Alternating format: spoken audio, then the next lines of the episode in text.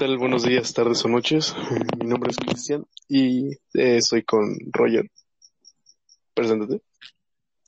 Hola. Bueno, Hola, hola. este, mm, hace, ¿cuánto? Unas tres semanas, cuatro, un mes, dos meses, em, dejamos pendiente el terminar un tema acerca de, bueno, de Spider-Man. Fue quizás un tema que se nos ocurrió ya, bueno, debido al estreno de la película de Lejos de Casa. Y bueno, creo que fue un buen momento para hablar de todo lo que es las sagas y lo que conlleva. Sí, exacto. Fue hace un mes que subimos el primer capítulo.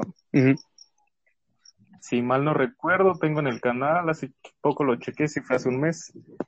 Y quedaron muchas cosas pendientes, quedamos en que lo íbamos a terminar porque, más bien de hecho, ni siquiera empezamos a debatir sobre Sí. el tema. Bueno, se acabó la pila, eh, fue un pequeño desastre, pero bueno, estuvo bien para empezar, ¿no? Es parte de esto, es natural, este, no, sin cortes, sin interrupciones. O sea, ya cortamos como seis veces, pero eso no lo van a escuchar. Eh, Es, es importante que lo sepan que esto es un podcast serio, obviamente. Ah, sí, sí, es, es completamente serio, sí, no sé por qué Nadie debe reírse. pero- obviamente. Sí, sí, ya saben que un gran podcast conlleva una gran responsabilidad, así que aquí nos quedamos. Eh, son las 12 con 20, en vivo y en directo aquí, este, desde nuestros humildes aposentos. O no sé si estés grabando en la calle, este, sería muy raro, pero puede ser, ¿no? Hombre, estoy en mi patio trasero. Mejor aún, o sea, naturaleza Claro. al 100. Yo no salgo porque tengo frío y, y, y bueno, ya, este, no sé, ¿quieres comentarnos algo? ¿Qué tal te fue tu día antes de entrar ya de lleno al tema? Hombre, un poco atareado, ¿no? Eh, del trabajo y tener que moverse ya, pues, en- de- bueno, cierta, ciertos mandados ya en la tarde. Pero bueno, nada que no impida estar ahorita aquí. Bueno, yo, yo sí tengo algo que contar, este, tengo un, un- una crisis existencial porque eh, en la tarde que me dirigía rumbo a mi, a mi trabajo, tomé transporte público como es de costumbre, ya sabes, este, entre paréntesis, combi. Y me pasó algo sumamente raro, ¿no? O sea, hasta donde yo sé no tengo memoria que me haya pasado una u otra veces. Pero se ponchó una llanta en, en la combi. ¿Qué hora fue? Como a las, como a la una y media, algo así. Fuiste tú entonces. Vaya. Sí, o sea, era a la una y media, yo tenía que estar a las dos, pues te imaginarás, ¿no? El, el estrés, todo eso, pero, pero el problema fue que me di cuenta que yo no, yo no había visto cómo se cambiaba una llanta, ¿sabes? Y no sé, o sea, se me hizo súper raro ver el, el proceso que esto lleva, las caras de la gente de frustración así de se me va a hacer tarde ya. No sé, Sí. fue muy raro. Pero bueno, ya después de mis inexperiencias con neumáticos, este, ahora sí me parece que ya es tiempo de que Claro. empieces. Bueno, sí que Empecemos. ¿no? Bueno, Vale, vale. a ver, ¿qué decir sobre Spider-Man? Es un personaje de Marvel Comics, como ya todos sabemos. Inspiración, bueno, de Stan Lee, eh, viendo una araña, pensando en qué tipo de superhéroe podría surgir. Perdón, carnal, es que se me hace curioso, ¿no? Viendo una araña, es... ¿se le ocurrió o cómo? No, O sea, creo, creo que la historia es que intentaba encontrar un nuevo superhéroe, un, una nueva imagen, algo mm, nuevo, refrescante. Entonces, entre tantas cosas, eh, creo que vio una mosca, vio varios insectos y ninguno le convencía. Hasta que vio una araña y pues empezó a hacer un diseño muy breve. Y bueno, conforme pasó el tiempo se convirtió en lo que ahora es. todo un ícono Claro. de la cultura. Bueno, muy remarcado, a decir verdad. Pues un poquito ya es muy, ¿cómo decirlo? Muy conocido. Lo ves en loncheras, en, en la tele, en el cine, videojuegos. Sí, videojuegos es, es lo que más ha cambiado con el paso de los años. De hecho, es un tema importante. ahí Sí, también, es algo ¿no? que, que no había tomado en consideración hasta que lo mencionaste. Los videojuegos también es... ¿Cómo? Más, adel- más adelantito vamos a, a tocar ese tema porque sí, también. Ahora, ahora que lo mencionas y la araña me vienen muchos recuerdos. La araña, muy bien. Sí, no sé, no sé cómo logró inspiración de ahí. A mí, a mí me, me causan terror, temor, pero del feo, del que no, no, no Sí. soportas. Bueno, yo tengo un, yo tengo un Pero, problema bueno. con lo que es la oscuridad. Es muy grave, pero bueno, nada que no se pueda solucionar haciéndose bolita. Bueno, sí, no, y, o sea, estás grabando ahorita desde la oscuridad y, y a mi derecha estoy viendo una araña, o sea, este, genial, ¿no? Traumas de mi infancia aquí Sí. generado. Bueno, un poco de estrés no viene mal. No, es mejor te Sí. mantiene vivo. Más bien, ah, demuestra que estamos así que. Pues vamos a empezar con la primera película de Spider-Man. De, de la primer, primer, no sé si, si está en lo correcto, pero por lo que a mí me recuerda, es con las trilogías de, este, de Sí. Sam Raimi, ¿no? Pero no sé si antes de esto hubo algún intento de película o algo así. No sé si tengas ahí el dato. Ahora mismo no te sabré decir. Según yo, pues obviamente estuvieron las series animadas, ¿no? Las de los 90 y los 80. Y, em, pero no sé si se intentó hacer una película antes. Sé que se intentó hacer una de los Vengadores, pero no de Spider-Man. De Sí, los Vengadores. Una versión muy vieja, la verdad. No sabría decirte bien el año, pero o sea, no, cero efectos especiales y mm, todo a, a piel, o sea, muy, muy puro. No sé cómo explicarlo, pero sí, muy antiguos. Vaya dato, eso sí, no, no tenía ni idea que, que Marvel ya estuviera ahí tan metido en su universo que desde la época del caldo ya querían hacer una película. Claro,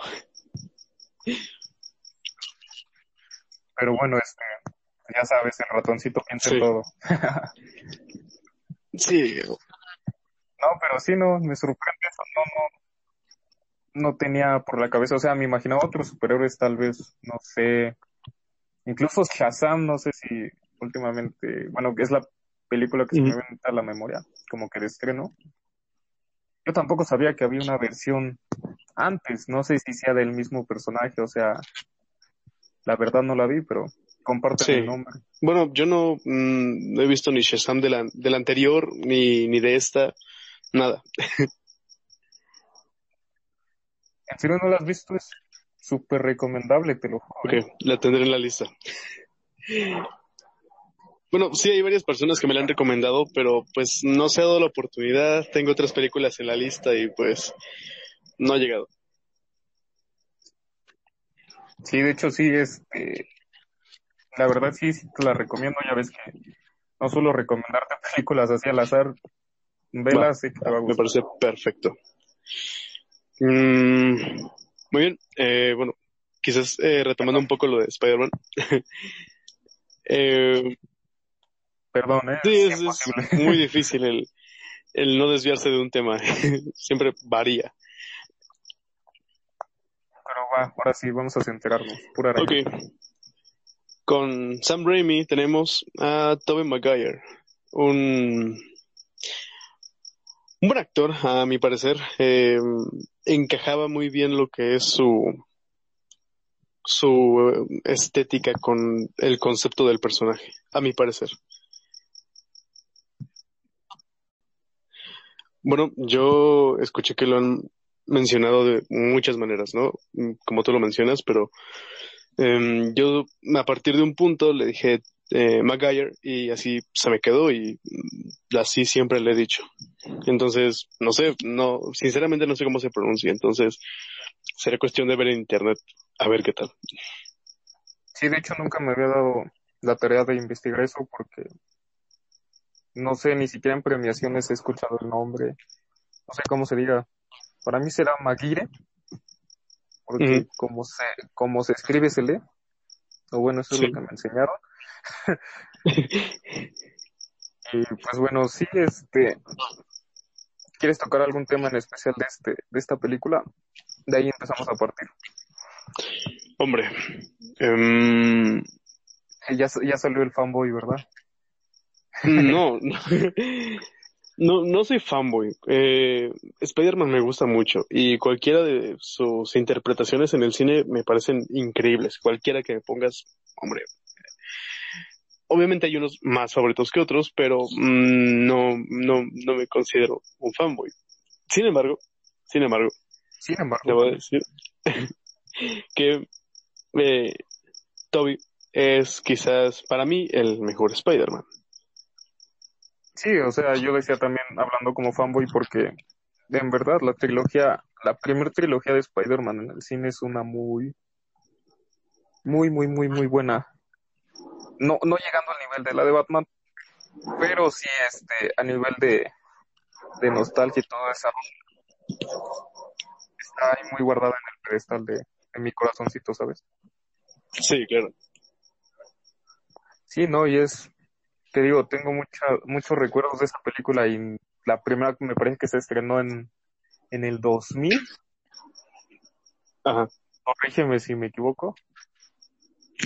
Sí, sí. Creo que se fue en el 2000. O sea, ya, ya casi a 20 años de, de su estreno, imagínate. Hombre, nunca es tarde para esperar algo más, ¿sabes? Pero, digo, Mm, sí, cuando lo ves en retrospectiva te trae nostalgia y es por eso que mm, muchos eh, confunden lo que son los fanboys con los nostalgics. Entonces, eh, sí es, ¿cómo decirlo?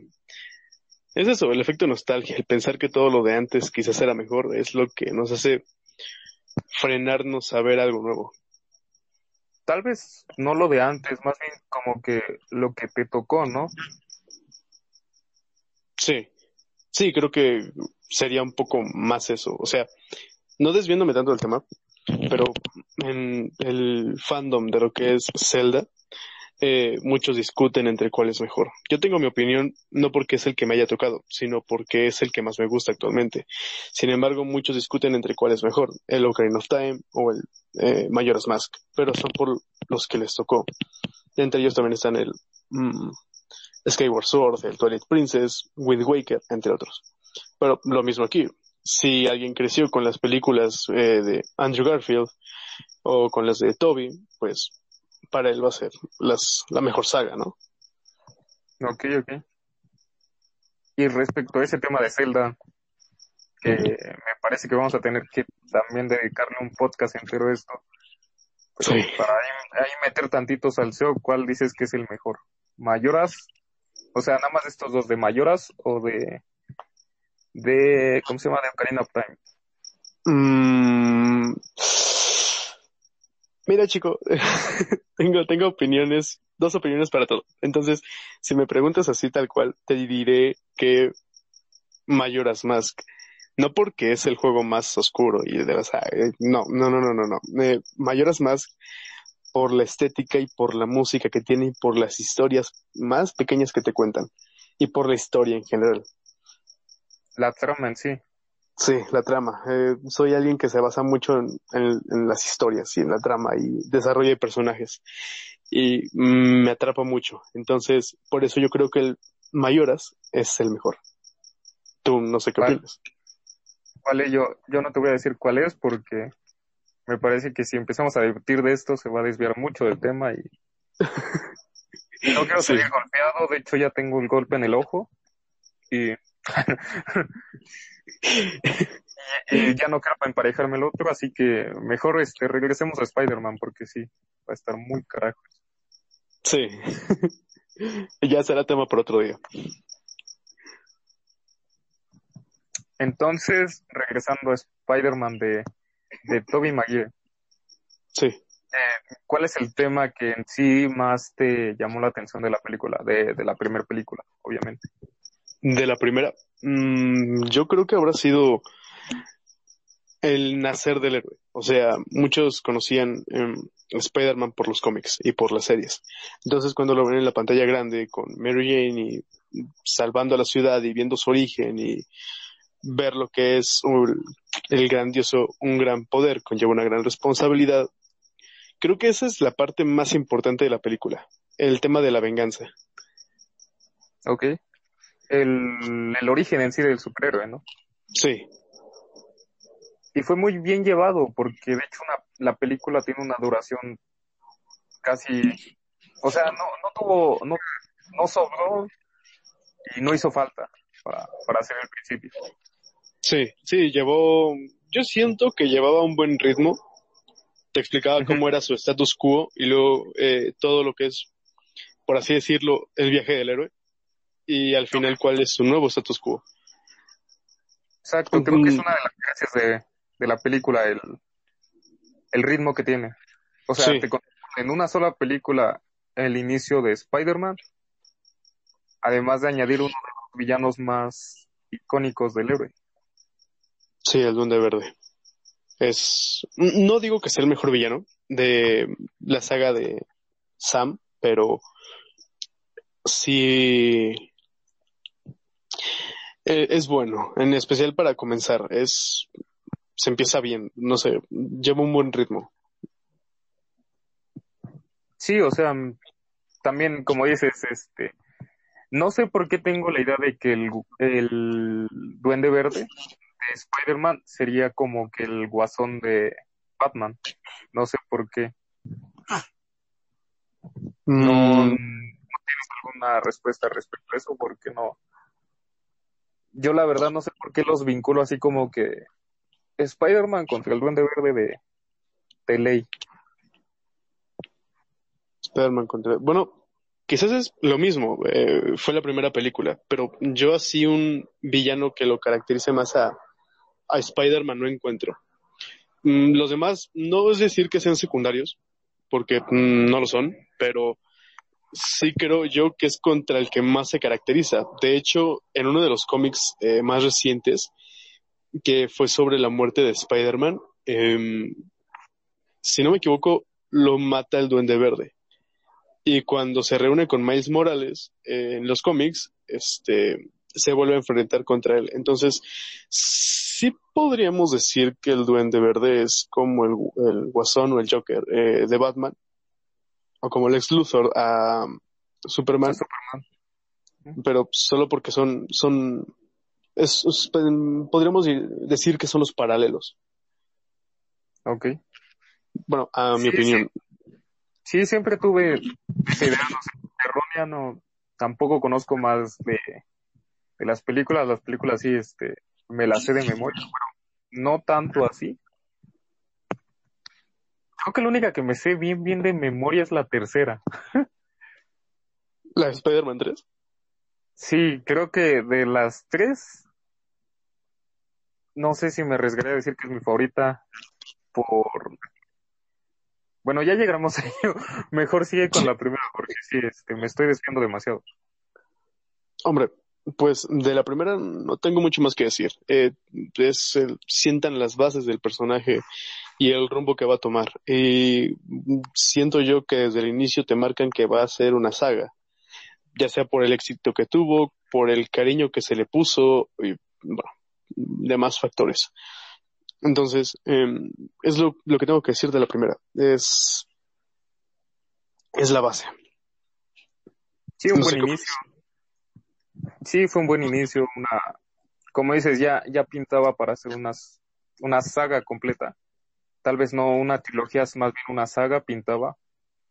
Eh, también una decisión que se me hacía rara era que mataran al, al villano. Creo que es algo que comparten las, la trilogía de Sam Raimi. Cosa que normalmente no ves en este tipo de películas, en este tipo de historias.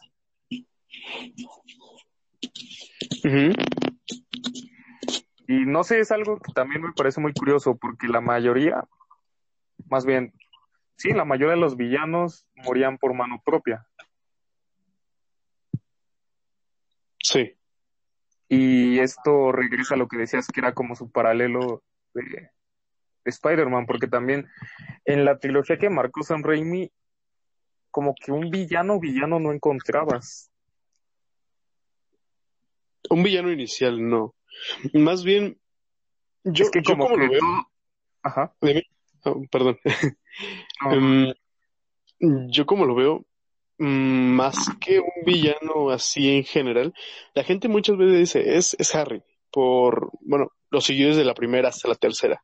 Y a pesar de que al principio fue su amigo y al final pues todo cambió, que es el villano. Pero no, a decir verdad, en mi opinión, el villano es el mismo poder, el, el ser un, un superhéroe. Es lo Eh, que prácticamente lo condenó. me, me ganaste la, la palabra. De hecho, es lo que quería comentar, que en sí pareciera ser que el mismo villano ahí es... Es que todos son como que víctimas de las circunstancias.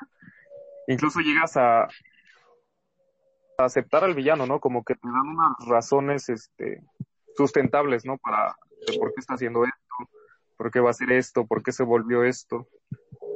Y es, divertido, ¿no? Ujú. Ajá, pues no, no te, te daba a pensar más. No era una simple película de superhéroes, ¿no? No veas puro, puro- pura acción. Te, te ponía a analizar un poquito más de cosas. Sí, Obviamente esto, viéndolo desde, desde niño, no lo veíamos así. no, veíamos al superhéroe colgándose en los, en los edificios, eh, sweep swap y bueno, era increíble, ¿no? Y tú dices, wow, ¿cómo sería con esos, con esos poderes, esa agilidad? Pero no veíamos un trasfondo. Ajá, exacto. Esto ya lo pudimos ver más pues, de, de mayor edad, ya que analizábamos mejor las películas en vez de solo verlas. Y también es divertido, no iba enfocada 100% a un público infantil, ya pegaban a hacer películas un poco más de tono serio, por así decirlo. Sí, Y sí, o sea, sí, sí. también el una del el Duende Verde de William Dafoe creo que fue un muy muy muy muy buen villano. De hecho, de hecho cualquier papel de este actor me parece bueno, incluso si hicieran una versión en- de personas de Ricky Morty, no sé si has visto los Sí. los memes. O sea, quedaría perfecto por ese papel, ¿sabes? Sí, encaja, encaja bien. Bueno, las facciones que tiene, el, y incluso el carácter que presenta, eh, encaja bien. Sí,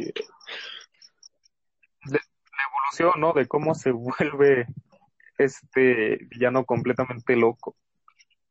Y algo que me gustó que eso sí en los cómics no, no había notado, no había visto, que yo conozca no pasaba, era el como que el problema de personalidad que tenía al ingerir este sí. el suero. También era una cosa muy interesante.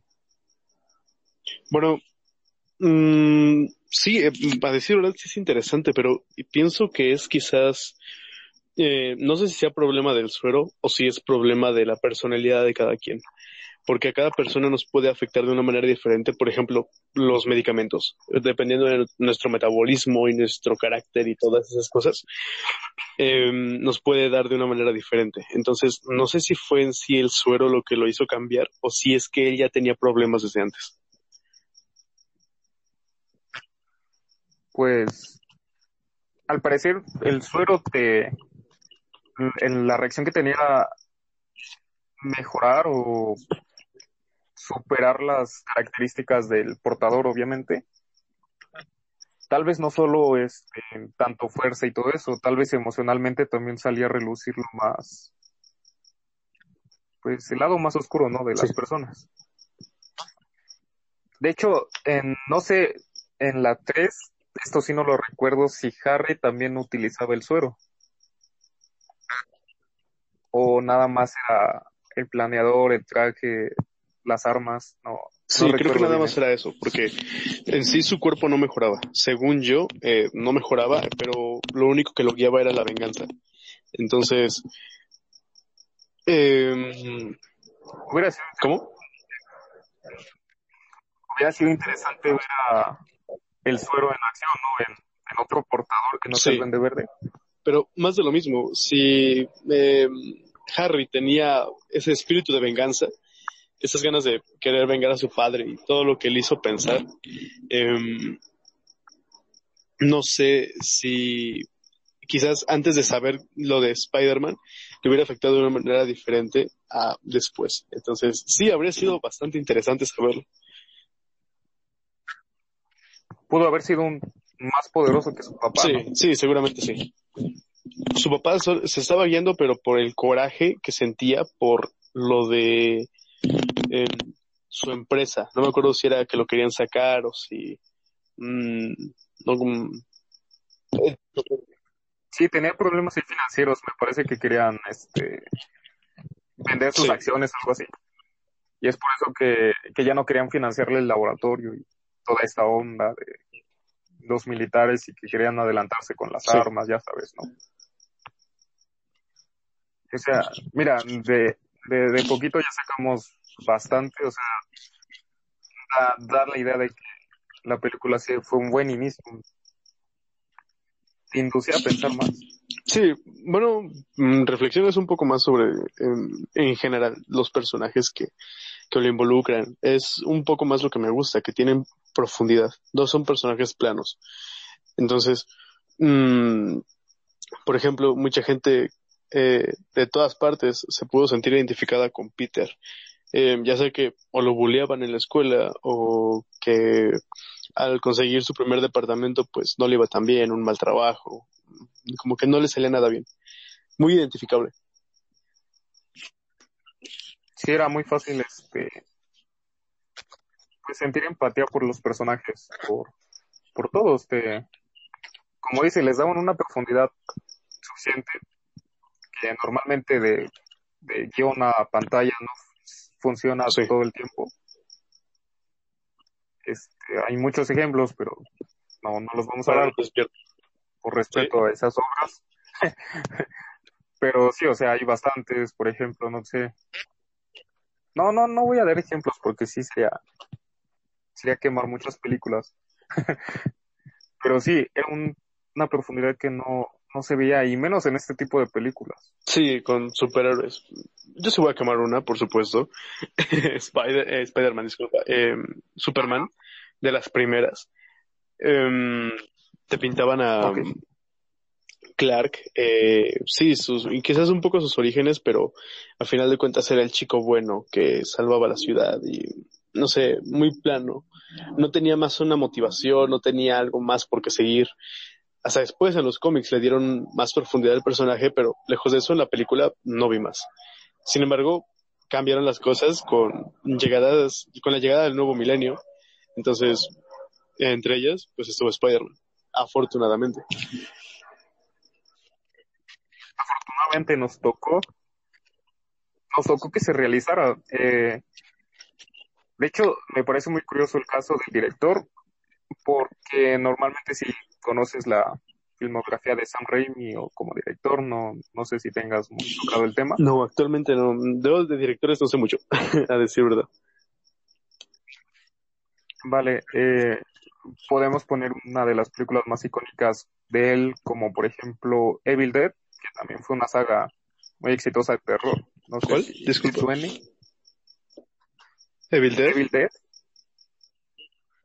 Ajá, este, no sé si te suena esa mm, no, película. No mucho, no creo. No sé. Ah. Vale, vale, es una es una película, te voy a dar la trama un poquito. Este, muy, muy, muy resumida. Eh, es en una cabaña, ya sabes, regular de películas de terrores Sí. de ochenteras. Van uno, un grupo de jóvenes a una cabaña y en esta cabaña uno de ellos encuentra un libro este antiguo, el Necronomicon. Y entre ojeada y ojeada recita un, ahora sí que un, este, no sé si llamarlo conjuro o Ujú. un rito.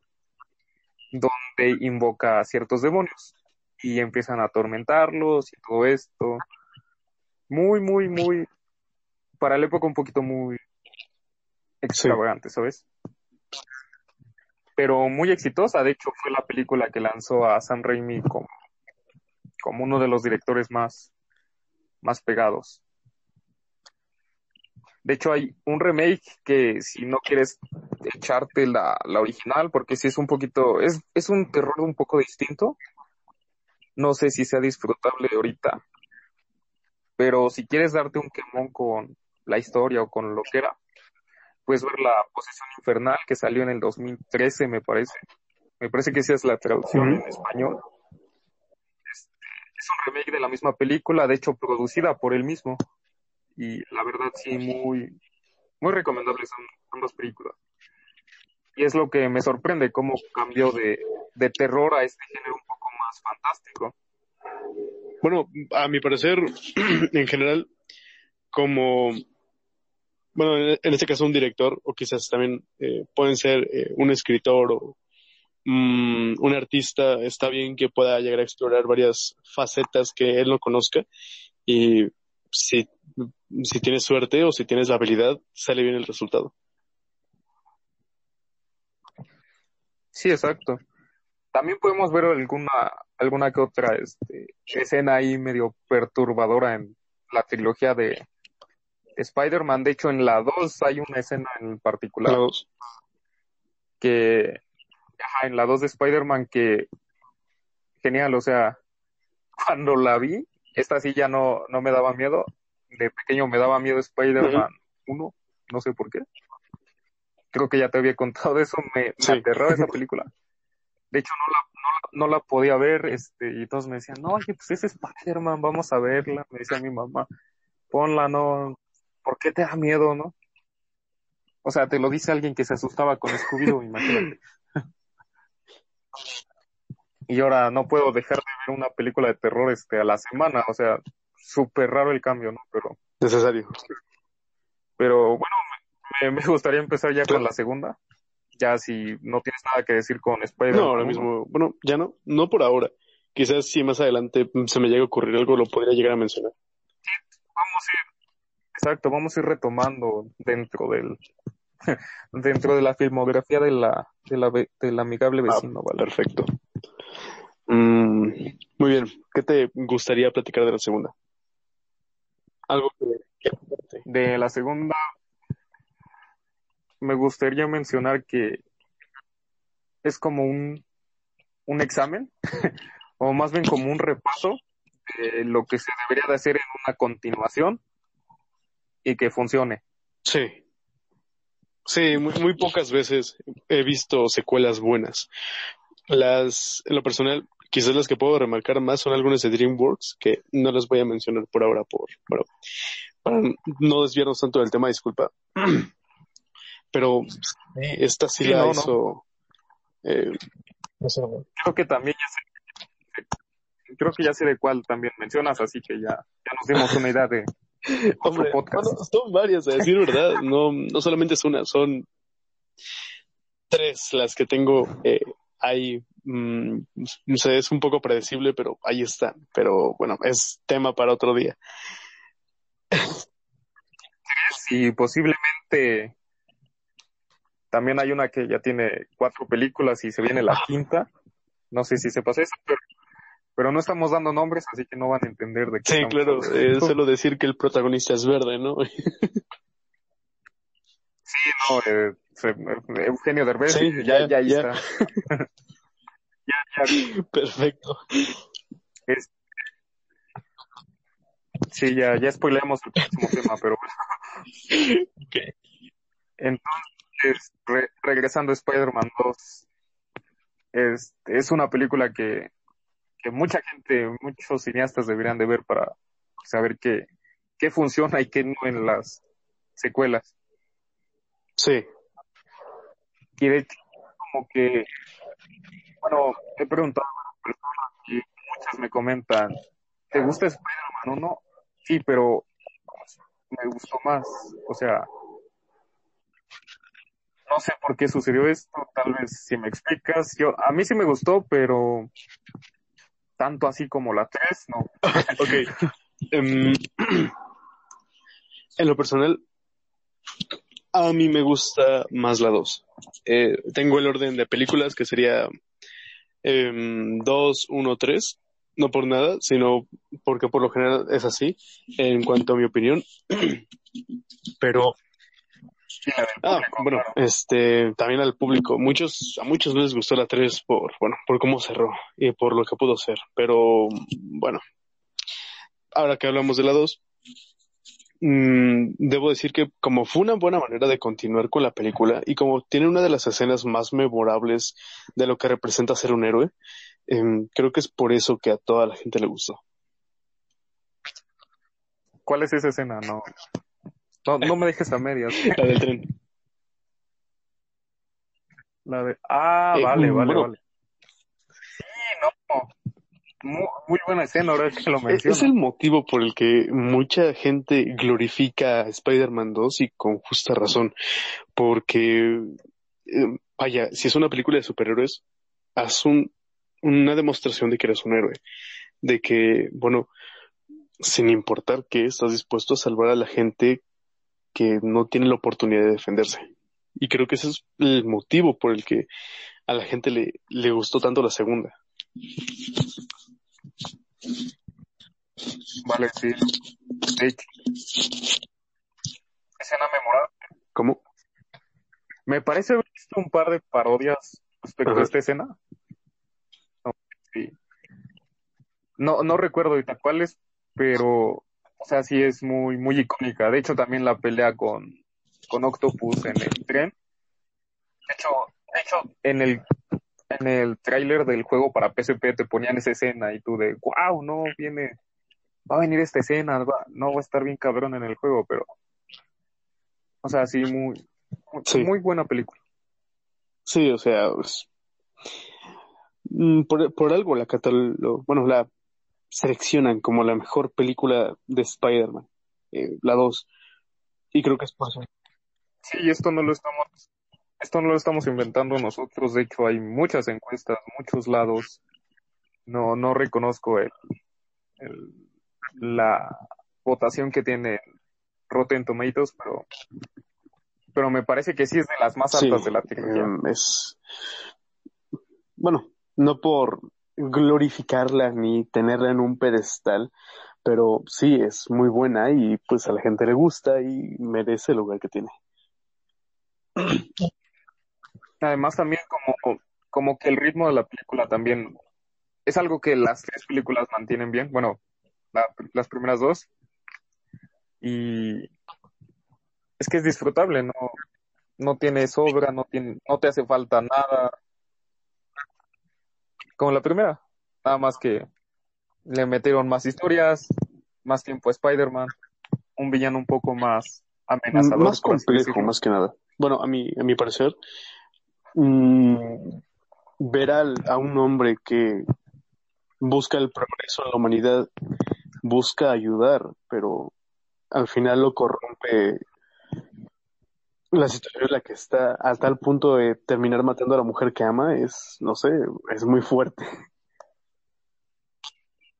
De hecho, qué bueno que mencionas eso, porque esa es la escena que quería comentar en el, ahorita hablando sobre Sam Raimi. De hecho, no sé si recuerdas la escena esta cuando le intentan quitar al Doctor Octopus el exoesqueleto en el hospital, bueno, sí, en el hospital en el cuarto de, cirugía. Eh, ves las tomas que tiene muy como que este cuadros muy fijos. Sí.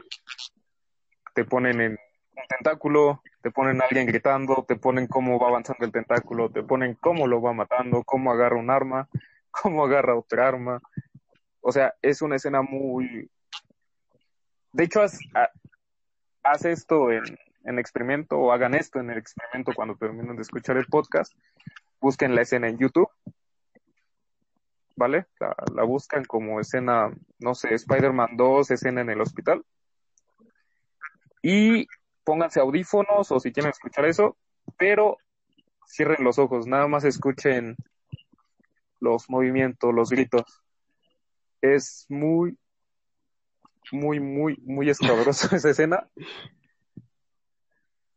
De hecho, en películas de superhéroes, regresando a esto, en películas de superhéroes es la única escena que sí me ha dado miedo a la fecha. Y creo que me sigue, no sé si miedo o, o este, es que sí es muy, muy, muy buena escena.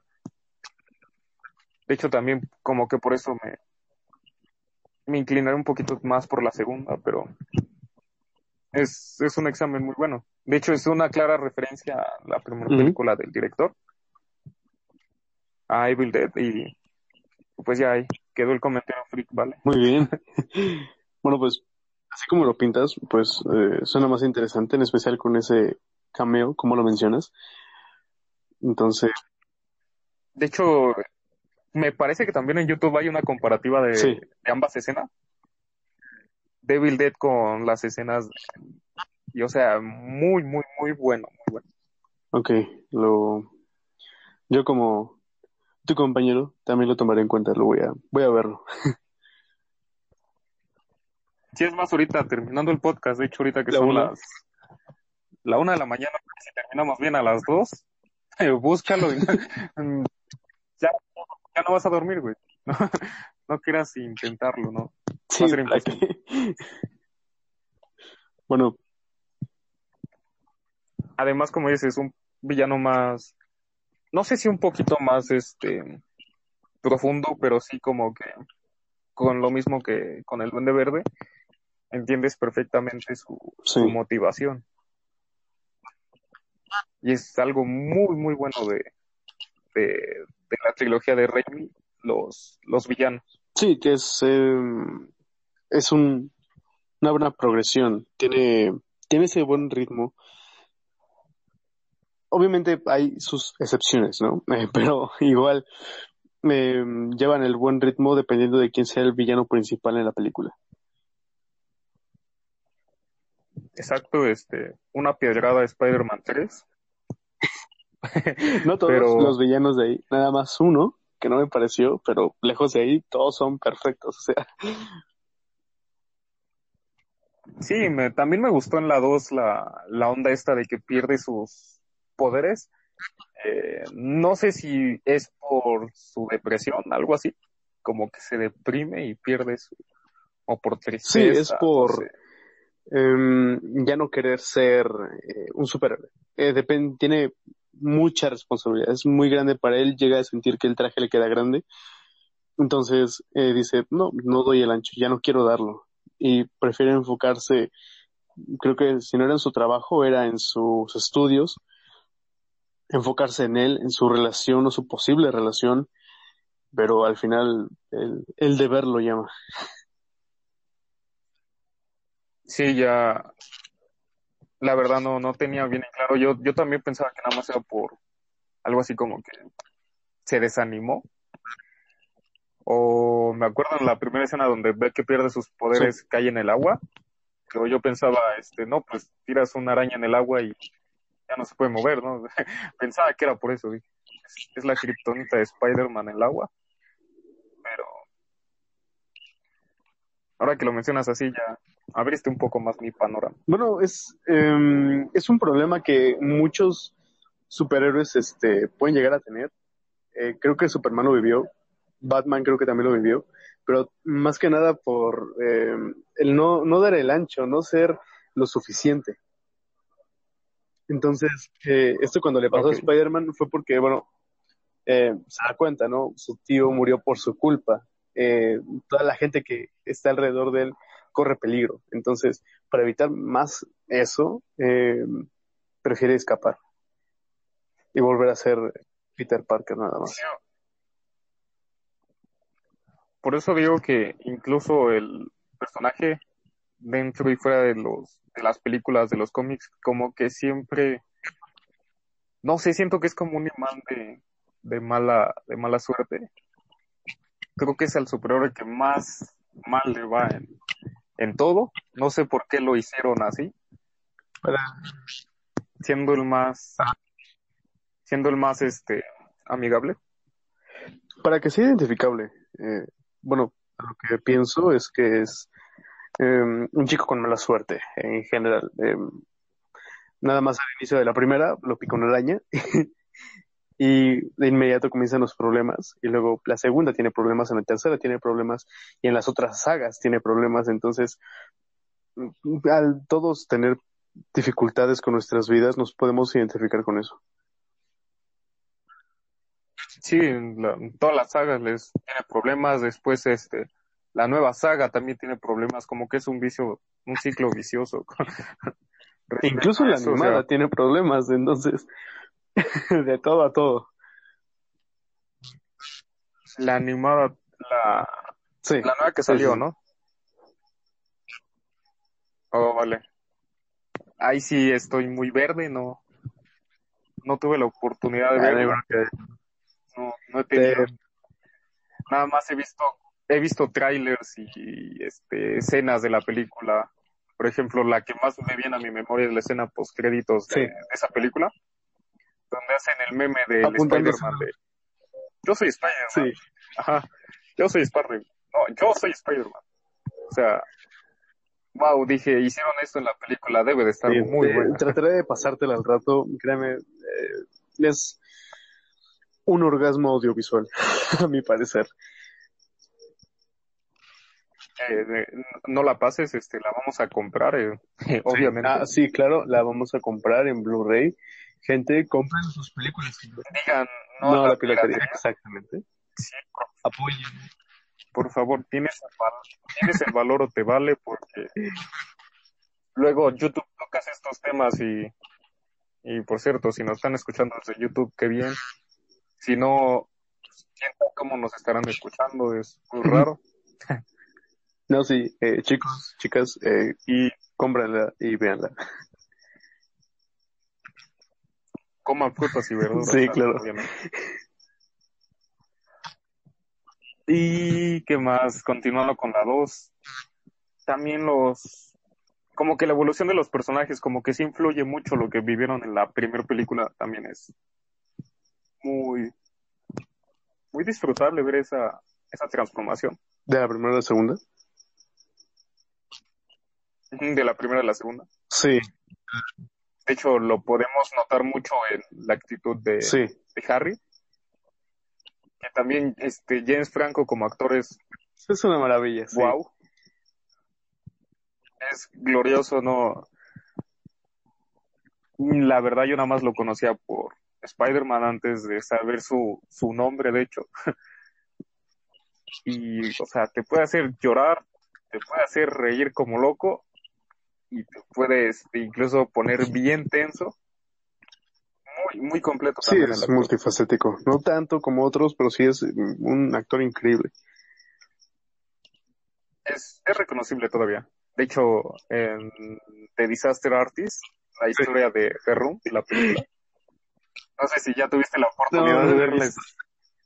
Wow. Es, es muy buena, de hecho. De hecho, tocaba temas muy, muy raros. Por ejemplo, tenías la idea de cómo consiguió el dinero este Tommy Wasu para, para producir su, su, su Claro. obra maestra. Yo, yo la verdad no, no tenía ese dato hasta que vi la película, te lo explican muy bien, la, la evolución, cómo era el set, por qué era tan incómodo el- su forma de actuar. De hecho, lo, lo especifican muy bien ahí. La voy a ver, la voy a comprar. Y la voy a a comprarla. Sí, obviamente, este. Y si te vas con otra idea, puede que para muchos no sea un artista como tal, un buen actor, buen director, Buen escritor, buen... Ajá, tal vez no lo sea, pero es un, a final de cuentas hizo lo que hizo, financió lo que financió, Y está feliz. eh, lo hizo. Él, él no se quedó con, como muchos de nosotros nos quedamos estancados, él no. Él, él fue a lo macho, se arriesgó Lo logró. y creo que es, creo que es lo que la película te intenta transmitir, como que si este güey lo hizo, porque nosotros... Sí, es buena inspiración. bueno, a ver, volviendo a un poco a Spider-Man. Em, sí, James Franco eh, la, interpreta bien a Harry en, en, en, general.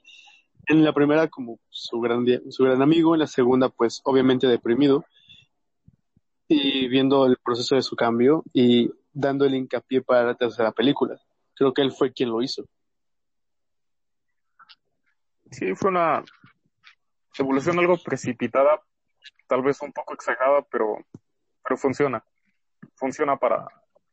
De hecho, no tengo entendido si en la tercera iba a aparecer como, como el Duende Verde Junior, pero... Mm.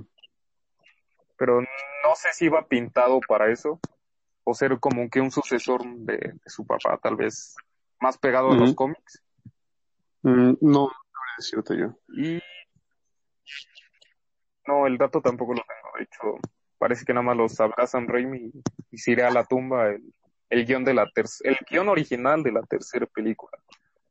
Y me parece que ya es tiempo de, de movernos a la tercera. Sí, ya va siendo hora. Muy bien.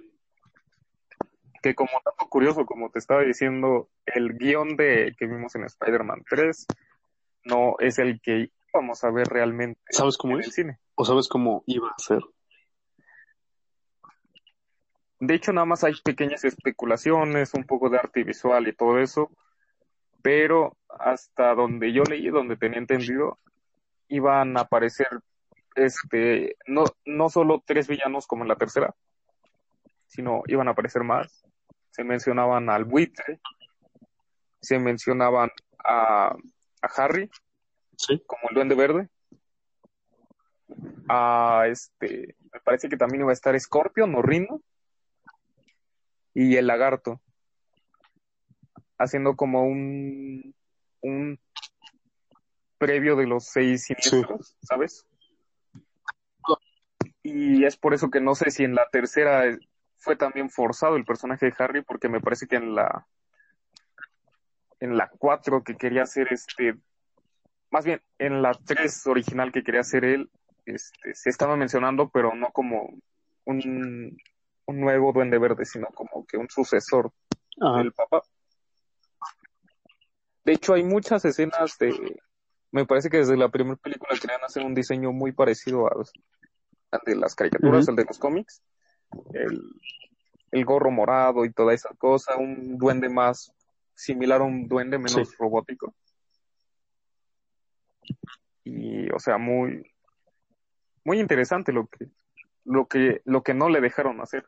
Sí, muchos problemas, eh, por lo que pude medio leer por ahí. Muchas, eh, no se pudo dar por las circunstancias o por azares del, de la manipulación, pero igual es un buen resultado.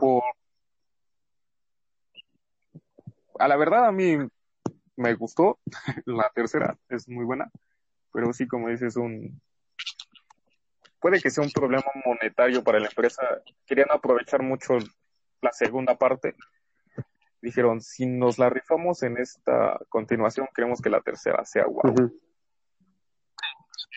Y esto se lo debemos, como te digo, al parte, al cambio del guion, que Sam Raimi me parece que le dieron como dos o tres meses para reescribir todo un guion. Eso sí es una, una buena patada en, en el trasero, ¿sabes? Incluso, incluso hay muchos, este, ahora sí que hilos, muchas conversaciones en internet que mencionan que incluso fue nada más un mes el guion de Spider-Man 3, el- la que conocemos. Un mes. Wow. Y el mayor problema aquí vino con, no sé si Sony o las demás distribuidoras que llevaban a cabo la película al nombre de superhéroe. Eh, el problema es que aquí le, ellos querían meter a Venom. Querían este, meterlo como sea. Me dice, no me importa que no, no vaya de acuerdo a la historia. Queremos que esté en la tercera película y, y hazle como quieras. Y- Sí, fue un, Bla, bla. fue un Jorge, un- una mezcla de, de muchos factores eh, que es el motivo por el que, bueno, eh, quizá para muchos fue un desastre, para mí me gustó, pero um, igual eh, la inclusión de Venom no es que sobrara, sino que quizás era un poco necesario para el Fue desarrollo de, de Peter. Exacto. Sí. De hecho, esto también se debió a que no tuviéramos un Spider-Man 4, porque el director dijo que sintió mucho estrés por parte de, de la distribuidora, de que no le gustaba que le hicieran reescribir un guion que ya tenía él, y obviamente dijo, nada más te hago esta última película y Sí, nos vemos. Pero, pues, vamos a rescatar algo, ¿no? De esto, que, que al decir verdad, sí, es, es entretenida, es buena película, tal vez, como cuando tu banda favorita intenta cambiar de género musical muy drásticamente. Que, no sé, escuchabas brutal death metal y ahora cantan pop, pero, pero pues es tu banda favorita, la tienes que seguir sí, apoyando. me, me pasó algo similar con Coldplay. Antes era muy pop rock y ahora, no sé, es más digital y Muy, muy sí, psicodélico. Coldplay. cambió un, un poco mucho en estos años. Pero bueno, sí, tienes razón. Eh, quiso cambiar la película. Igual por esto que mencionas del guion, em, cambiaron muchas cosas, pero al final creo que, ah, como dices, hay cosas rescatables. Y entre esos, entre esos, perdón, em, el hombre de arena, creo que es el, el mejor villano. Un punto fuerte. El mejor villano Sí, de, de a, mi parecer sí, porque ni siquiera es un villano. O sea, para ponértelo así. No por, no por romantizar Vale, el crimen, porque no, pero la profundidad que tiene el personaje le dan más enfoque a él y más importancia de la que tuvo Harry. Exacto, estuvo muy desarrollado. Y es que el hombre de arena, de hecho, sí estaba en el guion. Me parece que es el único que se rescató de ahí. Él permaneció. Ajá, que, que no lo pudieron quitar, ahora sí que no sé si por tiempo, porque dijeron, eh, es lo único rescatable de la película que vamos a tener, vamos a, no lo quites, no seas, no Sí. seas necio. Sí, de hecho me parece que Sam Raimi fue el que, el que optó, porque Sony tenía una idea más enfocada nada más en Venom. De hecho, ya la pudimos ver en, Sí, un poquito también. No sé si esa, el Venom que vimos, era algo así parecido a lo que quería hacer Sony. Me imagino que sí, Mm, pero obviamente también colgándose de, de la fama de Spider-Man. Aparte, sin Spider-Man no, no hay Venom. Sí, exacto, sin Spider-Man no hay Venom, porque bueno, van muy arraigados, pero de igual manera, así como una película independiente, algo así, bueno, el simbionte o los simbiontes eh, es un buen concepto y si se hubiera tratado mejor, quizás la de Venom pudo, pudo salir un poco, le pudieron exprimir un poco más. Exacto. Además me parece que es de las películas más cortas de las tres. Sí, Mm, Tampoco tengo el dato, pero me parece que sí es de las más cortas. Y sí también se llega a notar en el, en el ritmo que tiene esta película es un poco más tediosa. Mm, al principio te lo ponen todo muy rápido. Eh, la persecución entre eh, Harry. Más bien es, ajá, exacto, no, no tediosa, más bien este, al contrario, ¿no? Apresurada. Es que es- son cambios de ritmo muy rápidos. Es como estar hablando eh, conciso y muy lento en una parte y de repente acelerarte y hablar muy rápido y eh, es lo mismo. Eh, a la mitad de la película se me hizo muy lenta y al final algo apresurada y al principio muy rápida. Entonces son cambios de ritmo que sí eh, te agitan un poco y no sabes qué, cómo, cómo guiarte. Cosa que no pasaba con la 1, con la 2.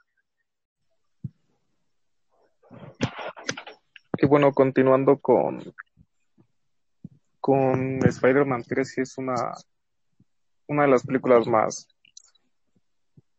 con un ritmo muy, muy ajetreado, ¿sabes? Muy disperso.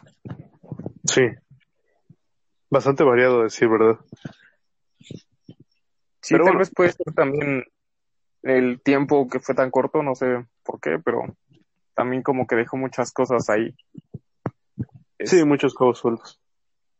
Exacto, otras cosas sobraron.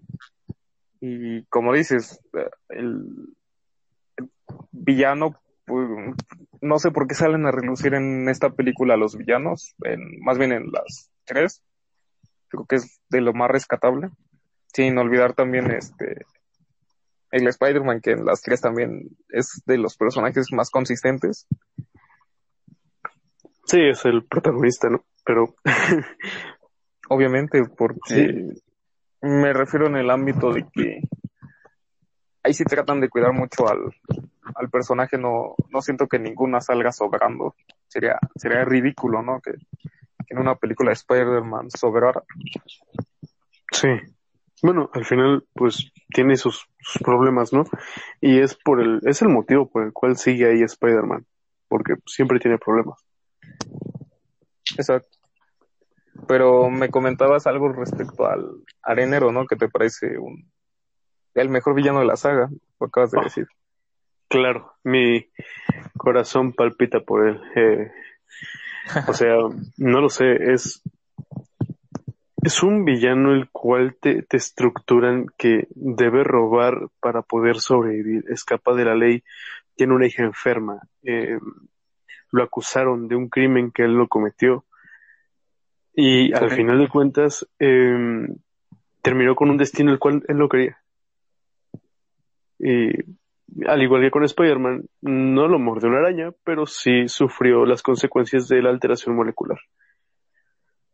También fue una víctima de las circunstancias muy, muy Sí. cabrona, porque de hecho también me imagino estar en, en ese, me parece que era un reactor, mm, no sé qué era, donde aquí de sus pruebas el hombre de arena, Sí, era como un centro de pruebas.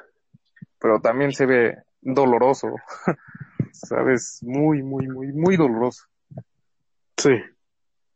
De hecho, También- es, eh, ca- cada que lo veo, eh, al, al arenero, quizás por su expresión eh, facial al sufrir, eh, me transmite mucho ese dolor y cada que la veo me duele y digo, ah, no, no sé, Sí. se, se siente, se siente mal. El actor no lo tengo muy ubicado, pero sí también hace un muy buen papel, no sé, como que es de los villanos más callados, no habla en toda la película, no tiene muchos diálogos, más que su expresión, de, Sí. demuestra su, su coraje, incluso en el CGI que ocupan en cuando se transforma en este monstruote, en esta torresota. Ujú. Incluso también es lo más rescatable de ella las expresiones que hace.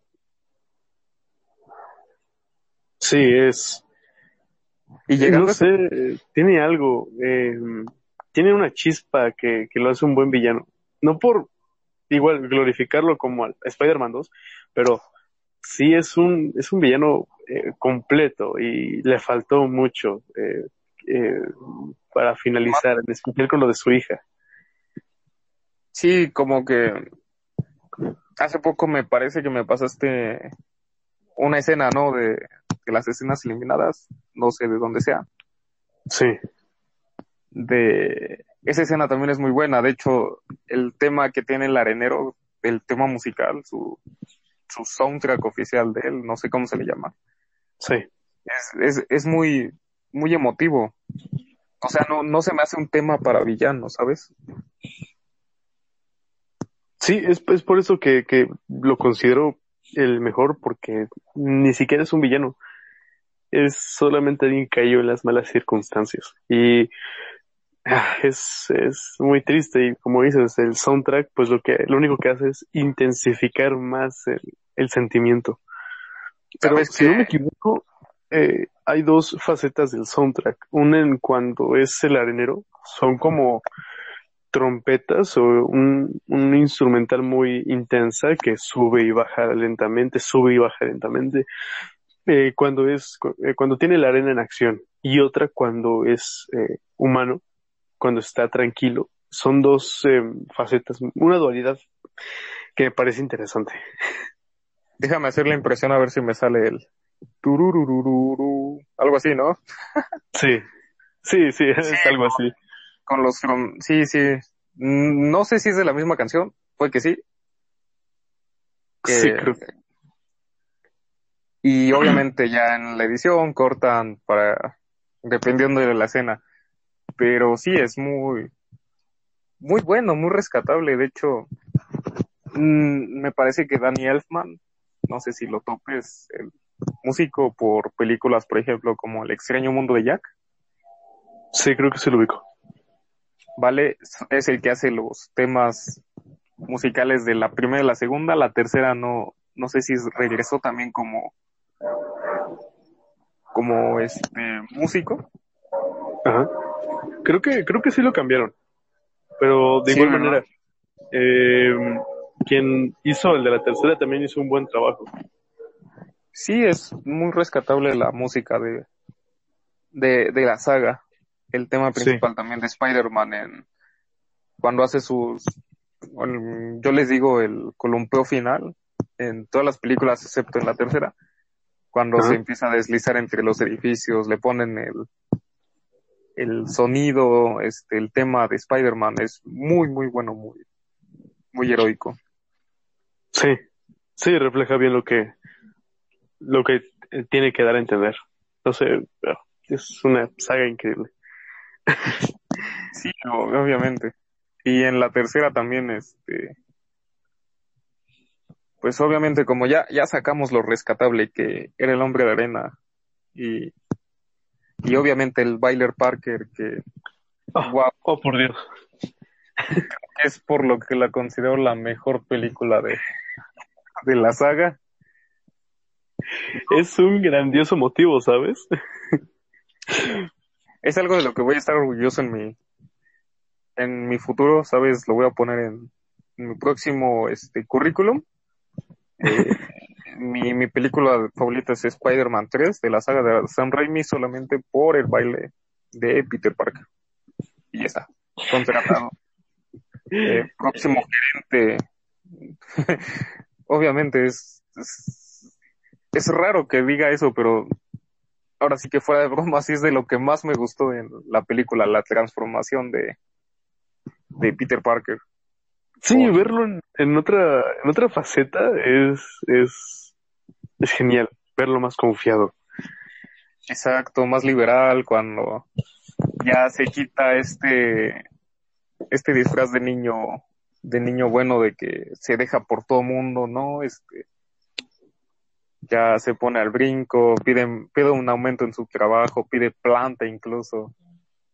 Es y también en el en el aspecto del traje también cambian sus poderes. Mm, se hace un poco más fuerte. pero es el, la única diferencia, ¿no? Se hace más confiado, poderoso. Sí, sí, eh, cambia su actitud, igual que con los sueros, y eh, se hace, se hace más fuerte, pero también tiene otras vulnerabilidades. Porque El según sonido. yo, sí, el sonido eh, agudo, eh, las ondas de sonido sí muy, una frecuencia alta, eso es lo que, lo que lo destruye. Pero mm, así cambios en cuanto al trepar o al algún alguna habilidad nueva, pues no cambio nada o no agrego mucho más que la fuerza que tiene. Ok, ok. Sí, no, más que nada es estéticamente y también es algo de lo que quería mencionar que la gracia de las películas de San Raimi es que tenían un presupuesto muy, muy vasto, muy bueno. De hecho, los dos trajes, no, no sé si en la tercera también el traje negro es, es hecho a mano. O sea, no, no era por computadora, no era nada digital. Cada detalle, cada red, cada color, todo este era real el traje. De los tres Spider-Man que hemos tenido a la fecha, es el traje más costoso, por así decirlo. ¿De verdad? El Bueno, más eso- costoso. Lo puedo, lo puedo notar si lo comparo con, con las otras. con, con el de Spider-Man de Tom Holland puro por computadora. Ah, claro, es por computadora, pero em, si ves el de la 2, se ven arrugas cada que dobla alguna parte de su cuerpo, como si fuera una playera pegada. Sin embargo, en las primeras es completamente eh, arraigado a su piel. Eh, y si me indicas que, pues, fue hecho a mano el traje, pues, obviamente es un nivel muy alto de, de costura y obviamente un precio muy alto. Sí, exactamente, es muy, ¿cómo decirlo? Muy, muy laborioso. Ajá. Fue, me parece que también era incómodo para el actor. Hay varias entrevistas que tiene que, de hecho hay una conversación en el, en la segunda película, en el elevador cuando perdió sus poderes. Sí. Que se, que sube por el elevador para la azotea para, no recuerdo qué, qué estaba haciendo. Pero dice, le dice el, el chavo que estaba ahí en también el elevador. Dice, bonito traje, ¿no? Dice, gracias. Dices, está un poco ajustado la entrepierna. De hecho, me parece que esa broma sí salió de... No, no fue improvisada, fue de un comentario que hizo el actor en, al director. Le gustó cómo son y dijo, vamos a ponerla. Qué cool. Hombre, eso no lo sabía, está, está genial, ¿eh? Sí, no, la verdad, so- sí, sí me tomé mi tarea de investigar un poquito. Muy bien. Bueno, yo solo reví las películas. Sí, no, es que ahora sí que saliéndonos un poco del tema, ¿cuál fue la primera película que, que empezó a cambiar tu manera de, de verlas? Porque estás de acuerdo que hay un antes y un después, ¿no? Cuando Sí. empiezas a ver la película nada más por, por verla o porque está de moda, y ya después cuando empiezas a ver películas y las empiezas a analizar, a ver esos pequeños detalles que tal vez no veías en tus en anteriores películas o en anteriores tiempos. No sé cuál considerarías que sea tu primer película que te cambió tu el chip, ¿no? De, En de- cuanto a Spider-Man. ajá, no de en general cualquier película así que hayas dicho vi esto y dije me cambió y voy a hacer una pseudo crítica aquí en en medio de un podcast. Mm, yo diría que fue a los 11 años con el efecto mariposa. Ok, Completamente. Em, toda mi vida había visto películas infantiles, ¿no? Las clásicas de Disney, en especial mi favorita que es Dumbo. Y no salir de ahí y ver películas de superhéroes, de Spider-Man y Blade y Hellboy y todas esas. Y de repente un día ver una película un poco más madura que toca otros temas, como lo es eh, eh, sexualidad, prostitución, em, problemas psicológicos, fue cuando me empecé a enamorar de la psicología. Incluso uno de los motivos por el que quería estudiar antes psicología.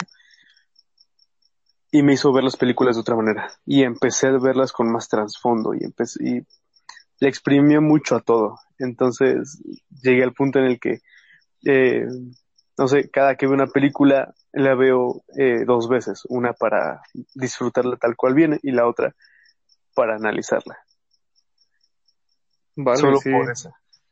es, es interesante, de hecho, como dices, un, siempre hay una película que te pica y dices, este, no sé, te contagia el virus del, te digo, del pseudo crítico. Y sí, obviamente, porque mucha gente estudia para esto, nosotros somos amateurs, pero no quita también nuestra opinión como, como público. Sí, la opinión nunca, nadie te la va a quitar, es tu manera de pensar. Pero de igual manera, si yo no tengo, yo no soy un cinefilo, no tengo tanto conocimiento sobre las películas, escritores, eh, directores, pero si yo veo una película y disfruto de ella, perfecto, pero no, o sea, hay, en estos casos hay un límite, ¿no? Que es sobre el querer criticar de manera objetiva una película. Por ejemplo, el decir, em, me gustó, mm, yo qué sé, este caso, eh, el efecto mariposa por, por ese motivo, por ese motivo y por eso, por eso. Y luego va a llegar gente que solamente va a insultar las películas. Es que me parece una mierda y es que me parece un asco y mm, esto no me parece. cosas así es lo que lo que más molesta, no me molesta leer o escuchar una opinión, me molesta ver esas críticas. Exacto, es, por ejemplo, ahorita que estamos tocando el tema de Spider-Man, no, el, las opiniones son meramente anecdóticas y obviamente no estamos ni defendiendo la película que es buena o que es mala o porque este más que nada es porque nos gustó o porque nos parece buena, no definiéndola como tal. obviamente son subjetivas las las opiniones, no nada más te, porque nosotros podemos encontrar en peores películas, por ejemplo, como The Room, podemos encontrar algo rescatable. Y creo que es interesante. Siempre va a haber, obviamente, películas que digas, no, de plano, ¿no? Pero no quita que a otras personas también les interese es ese tema, esa película en concreto. Sí. De hecho, mm, cuando yo que sé, veo una película y y me gusta y la gente me pregunta sobre esa película, le digo, este, vela, ¿no? Porque me gustó, quizás te pueda gustar. Pero cuando una película no me gusta, hago lo mismo. Em, mira, no me gustó esta porque esto, esto, esto, esto. Pero ve a verla. No, no sé, ay, no la veas, eh, no vale la pena, no, ve a verla. Y prefiero que esas personas, eh, perdón, no, eh, es para que esas personas se, tengan su propio criterio sobre la película. Exacto, no, no quita que también ellos puedan encontrar algo rescatable que tal vez no viste.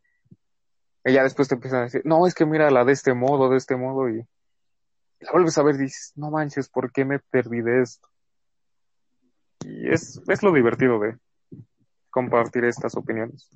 Sí. Y bueno, ya concluyendo con la primera saga, que algo más que quieras comentar. Mm. Solo lo que pudo ser la cuarta. Lejos de todo, e incluso más como eh, comentario eh, muy breve, eh, que recuerdo que en la primaria muchos compañeros decían, ah, ¿escuchaste? Va a salir Spider-Man 4. Y todos decían, wow, qué increíble. Y decían, ¿quién crees que salga? Y dice, ay, escuché que va a salir Carnage. Oh, ¿quién es Carnage? No, es un Venom pero rojo y con dientes más grandes y todos, wow. Muchas teorías saltaban. Y va a salir un, uno que tiene así como un casco enorme, como de pecera y todos, wow. Entonces, tantas teorías así, eh, era lo que te llenaba de hype. Y al, ver que no iba a llegar nada, sí, te, te decae un poco. A mí me gustaría comentar algo antes de concluir con lo que pudo haber sido Spider-Man 4, que, que este, algo que apenas noté en la 3, lo acabo de como que pensar bien, es que ahora que mencionas que el trasfondo del harinero, aparte de la conexión que tenía con, con Peter, porque me parece que él es el que mata al tío Ben, ¿no? Sí, pero es por accidente ok, le, le dispara, pero esta acción es lo que hace, eh, así que la acción en cadena que, que convierte a Spider-Man en lo que es. Sí. Y me parece que me parece que, que el harinero en sí es lo que pudo haber sido Spider-Man si no hubiera tenido esa motivación principal. Ah, entiendo. No sé si, si logres entender lo que quiero decir, no sé, porque obviamente él se va por el mal, este, obviamente intentando salvar a su hija, ¿no? Como dices, no hay, no sé, romanticis, eh, ¿cómo dijiste? Romanticista.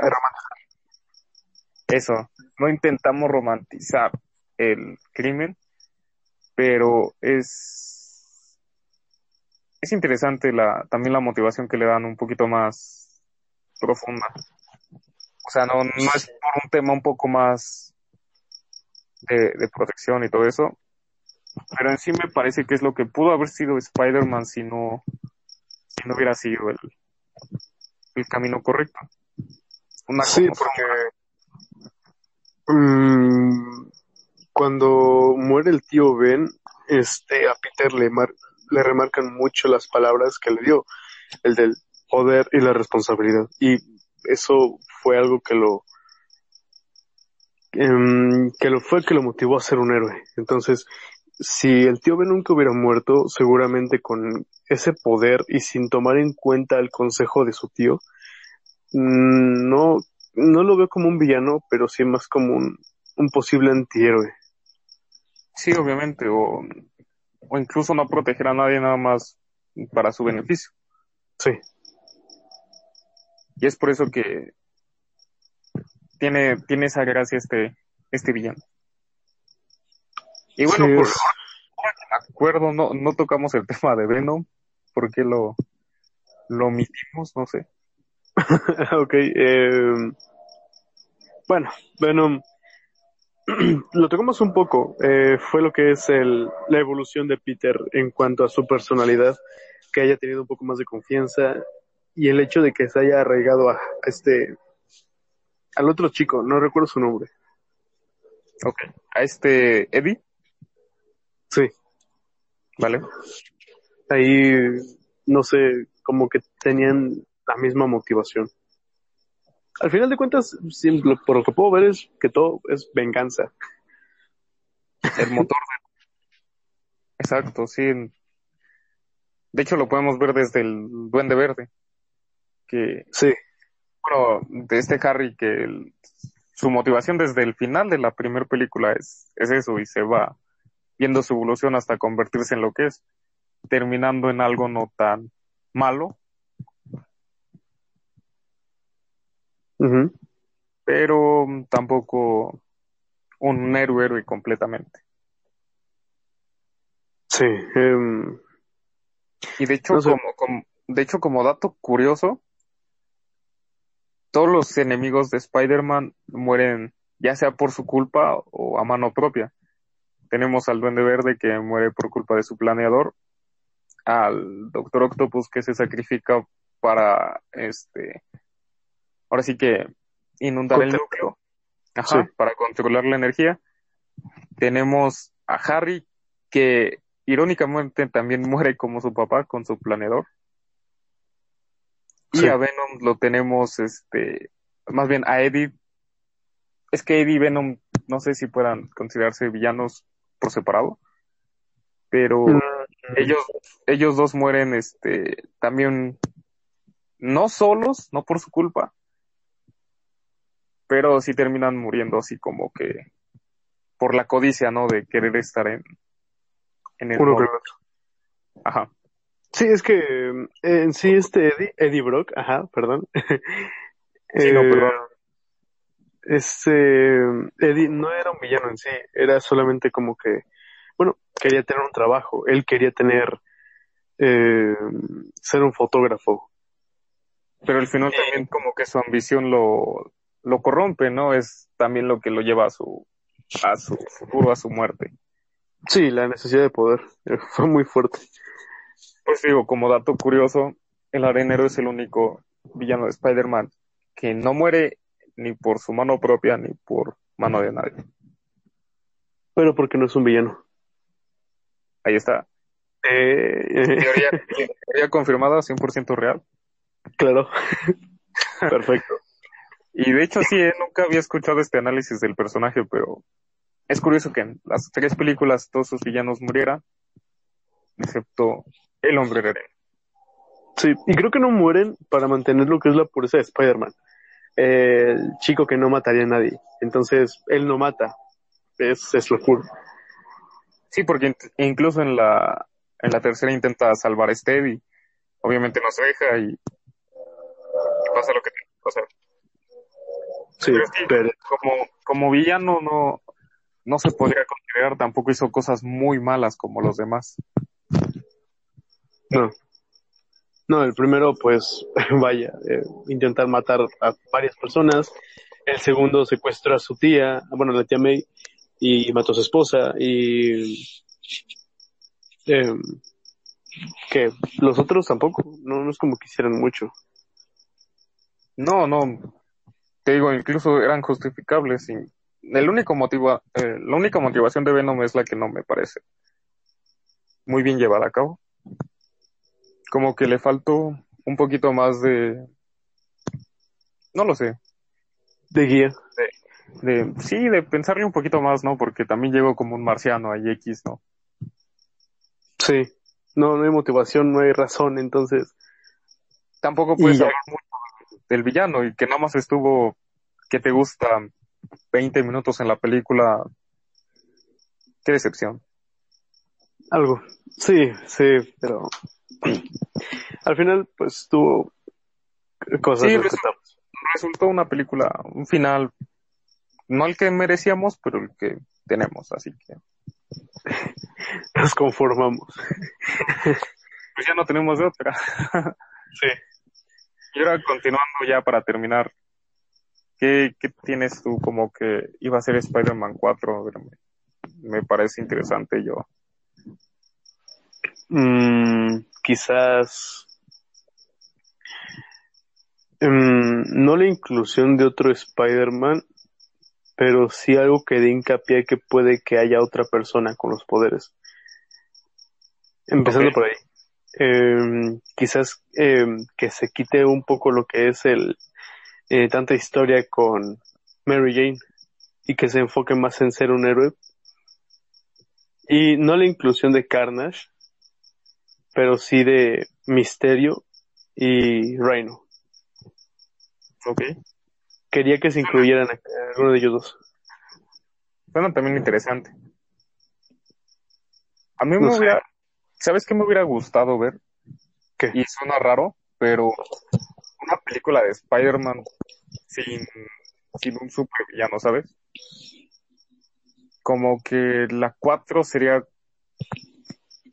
no sé, obviamente seguir al personaje Spider-Man, pero no sé, con enemigos comunes, asaltos, todo eso. Verlo así como que en un tipo pseudo documental, ¿sabes? Ah, un fan footage. Exacto, un fan Oh. footage. Imagínate un fan footage de Spider-Man sería Estaría, estaría muy bien, ¿eh? qué, qué cool. Es una grandiosa idea.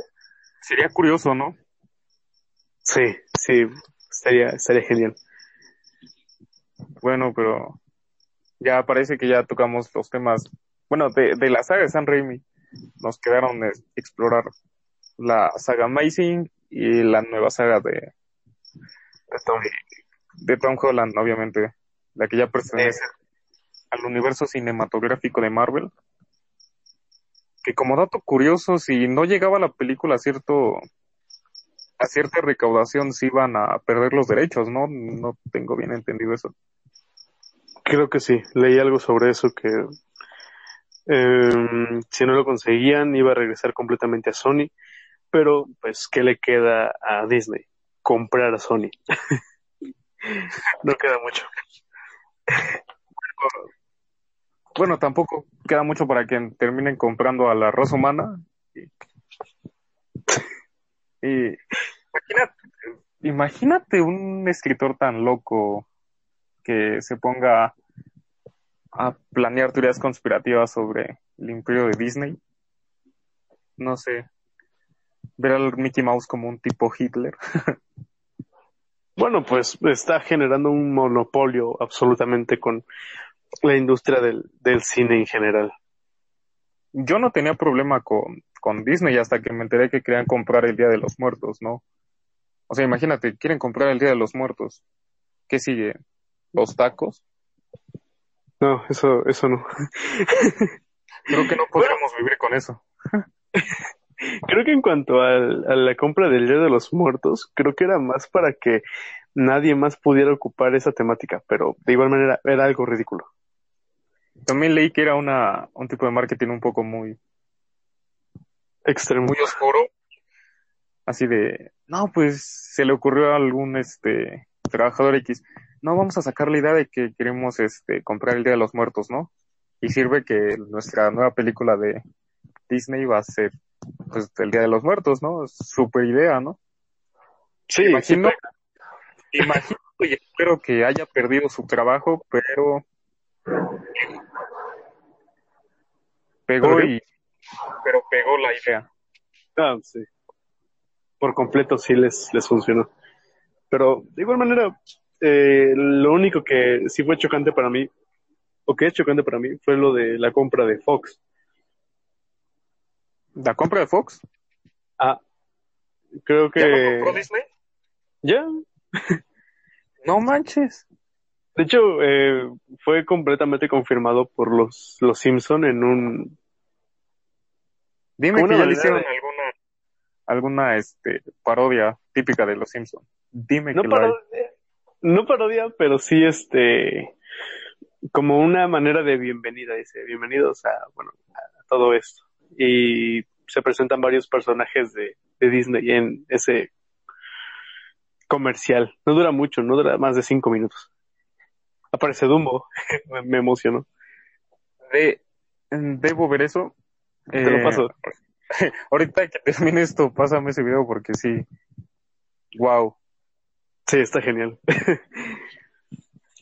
No, pues, ¿qué sigue? ¿Que compre Netflix? Ah, ya, ya lo compró. Sí, ya está. Bueno, no lo compró, pero ya.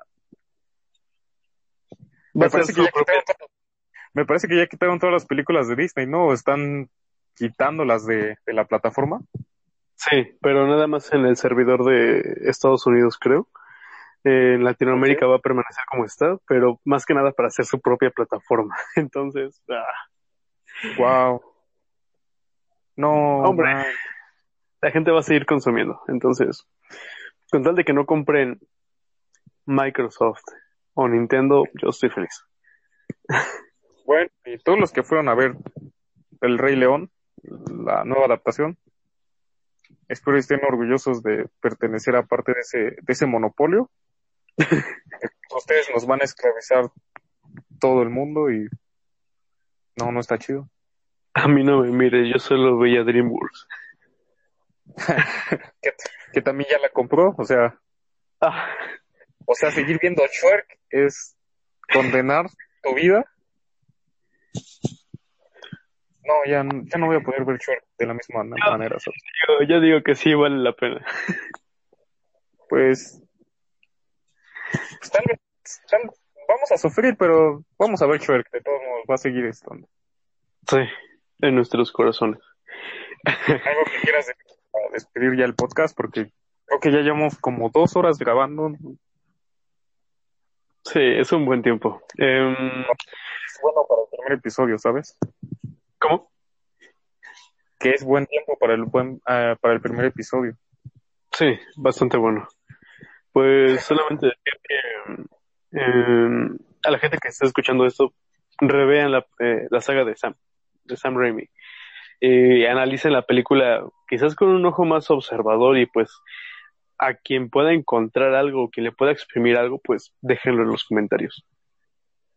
Sí, claro, obviamente este podcast lo van a estar escuchando desde YouTube y desde Anchor. Obviamente vamos a dejar nuestros, nuestras redes sociales, todo por mediante la cajita de comentarios. Y nada, sí, denle una checada Claro. a la tecnología, es, es muy buena. Y bueno, eh, en el siguiente podcast, que no sabremos cuándo será, quizás mañana, quizás en la semana, eh, vamos a tocar eh, las siguientes dos franquicias, las cuales son la de Andrew Garfield y la de Tom Holland. Sí, la verdad, este, pensábamos tocarlas en un solo podcast, pero eh, parece que fue imposible, nos alargamos demasiado con esta saga. Sí. pero hay, hay menos películas en, en la nueva generación, así que igual en podcast de una hora nos lo podemos aventar todo. Sí. Y si se da la oportunidad, en el tercero tomaremos lo que es Spider-Man Into the Spider-Verse y Sí, el videojuego de PlayStation 4. para que me des tiempo también de, de, de verla, porque no la no, no he visto la película. Y si puede, de jugar, y, y de jugar el juego, de claro, jugar el juego, jugar. porque obviamente lo voy a, lo voy a comprar. Eh, y la Play 4 también. Y la Sí. pantalla. y la pantalla. Obviamente Todo. todo va a ser comprado. Y pues ya, no hay más. ¿Qué querías decir? No, eso, eso es todo. Ya sería todo. Vale, vale. Bueno, ¿qué quieres despedir o quieres que despida yo? Por favor, haz el honor. Despídenos. Bueno, pues, em, esto fue eh, Adiós. Flor de Luto. ¿Cómo? Adiós, ya. Muere. Adiós, ya corta. bueno, esto fue Flor de Luto y espero que les haya gustado. Esperamos que les haya gustado. Yo soy Cristian y estoy con Roger. Sí, hecho con mucho amor y cafeína. Y son las 2 de la mañana y todavía no tengo sueño, así que hay que seguir. Muy bien. Bueno, que tengan una excelente tarde.